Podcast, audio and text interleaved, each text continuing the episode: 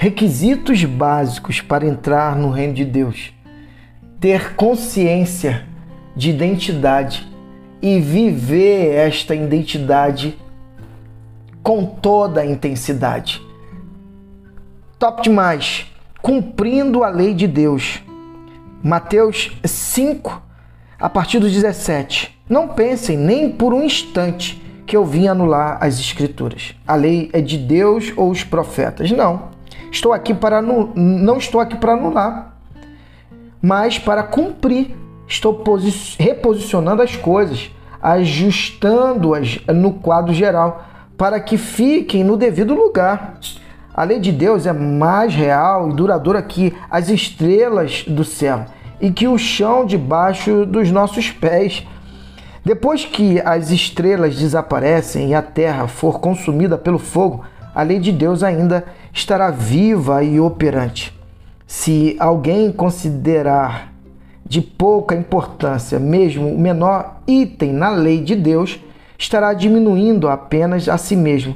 Leve-na a sério, mostre o caminho para os outros e terão um lugar de honra no reino. Se a conduta de vocês não for mais correta do que a dos fariseus, vocês não preencherão nenhum requisito para entrar no reino de Deus.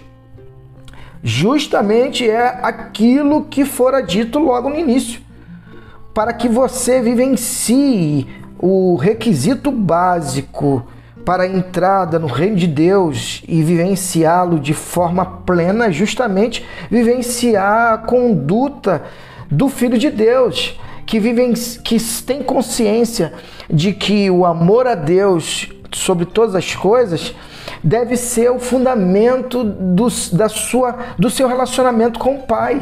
E o amor ao próximo é a base, é o fundamento para justamente expressar o Pai neste mundo criado.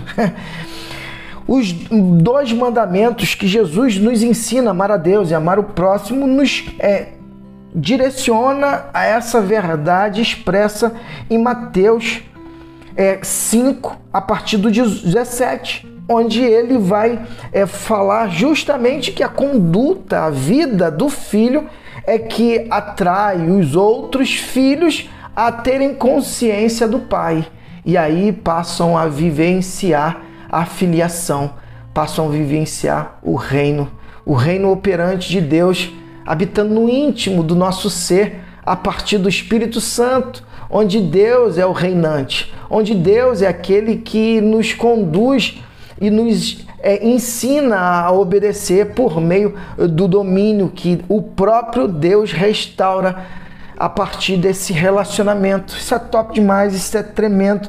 Por isso que eu e você possamos vivenciar a lei de Deus de forma plena tendo a consciência de que todas as é, coisas resume-se justamente naquilo que sustenta toda a humanidade, o relacionamento. Amar a Deus, amar o próximo, amar a si mesmo, amar a criação. E que Deus te abençoe.